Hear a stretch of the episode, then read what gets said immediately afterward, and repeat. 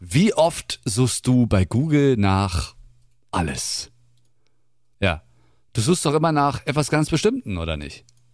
Laber-Podcasts bieten oft alles.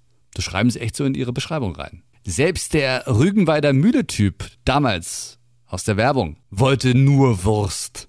Das Problem mit Laber-Podcasts. Heute gehen wir in die Tiefe. Hallo, ich bin der Micha und vielen Dank, dass du mich heute mitnimmst.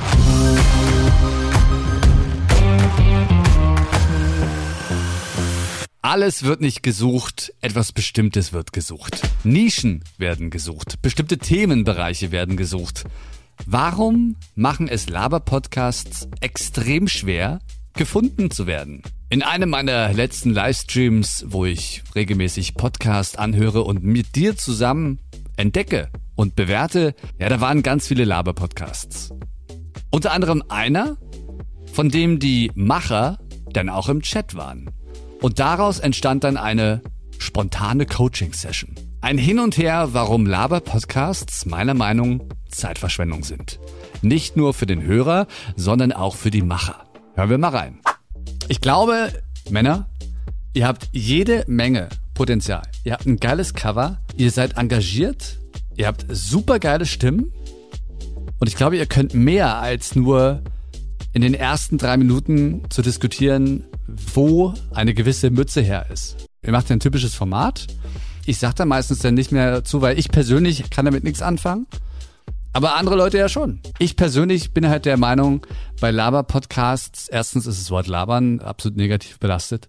Und zweitens, wenn ich etwas suche, um etwas zu hören, suche ich nicht nach alles, sondern ich suche nach, ich habe aktuell ein Problem, ich muss meinen Garten irgendwie hinbekommen. Also suche ich nach Garten-Content. Thema XY. Ich suche nach Thema XY, aber ich suche nicht nach alles. Ich finde halt wirklich bei Laber-Podcast, dass da extrem viel Potenzial irgendwo schlummert, was aber nicht genutzt wird.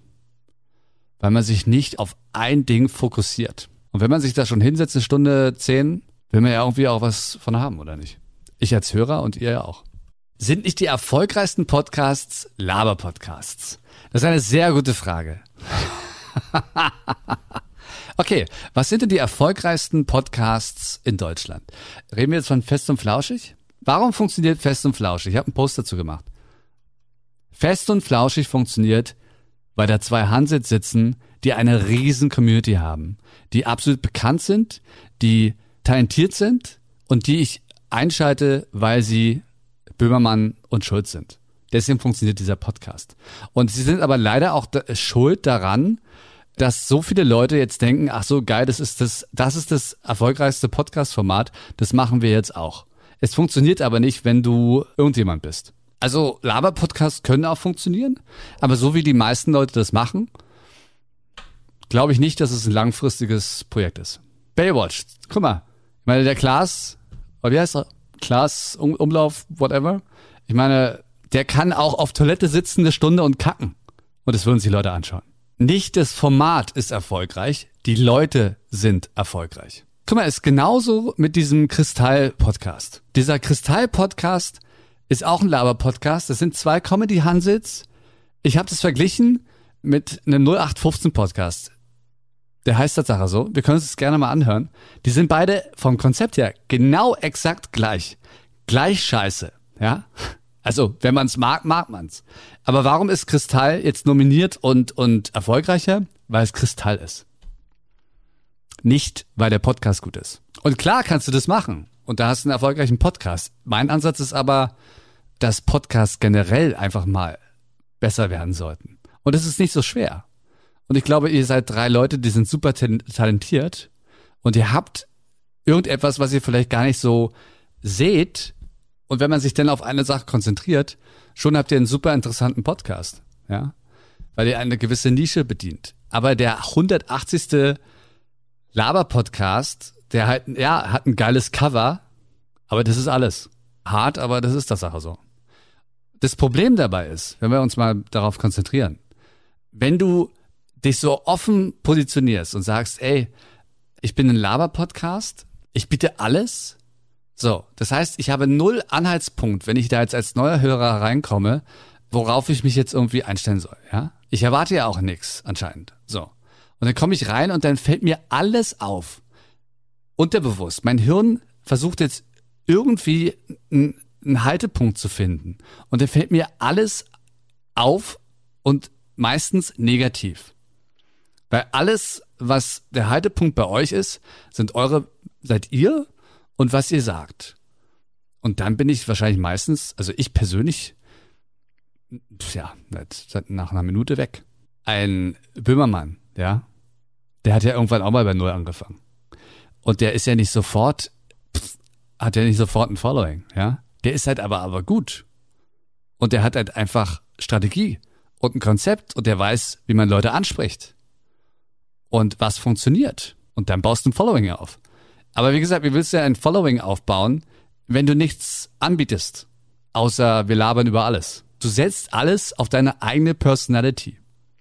Und das ist ein Riesenrisiko, finde ich. Wenn du wenigstens eine Nische hast oder ein Thema oder eine Sache, äh, warum ich dich einschalte, dann nehme ich Sachen in Kauf, dass äh, das Audio vielleicht nicht so gut ist, dass ich dich jetzt nicht super geil finde oder wie auch immer. Und ich mache nicht euren Podcast runter, sondern ich sehe halt einfach nur Potenzial vergeudet. Ich kenne extrem viele und vielleicht ist es das Argument, ich, ex, extrem viele Podcasts, die das so machen. Die haben richtig viel reingesteckt in Instagram und dann haben sie irgendwann aufgehört weil, ja, weil guck mal, irgendwann hast du auch keine Motivation mehr. Wenn du über alles redest, ja klar, ne, denkst ja, die Themen hören ja nie auf, aber irgendwann ist es für dich auch keine mehr so, pff, ja, ach nee, so, ja. Selbst mit den besten Buddies ist irgendwann mal Schluss. Und dann, ja, Instagram war schuld. Oder keine Ahnung was, ja. Also ich glaube, langfristig gesehen ist es halt wirklich, wenn du das nur auf deine Personality setzt und du bist halt jemand, der keine Community hat, wird's schwierig. Vielleicht ist auch wirklich die Strategie, weißt du,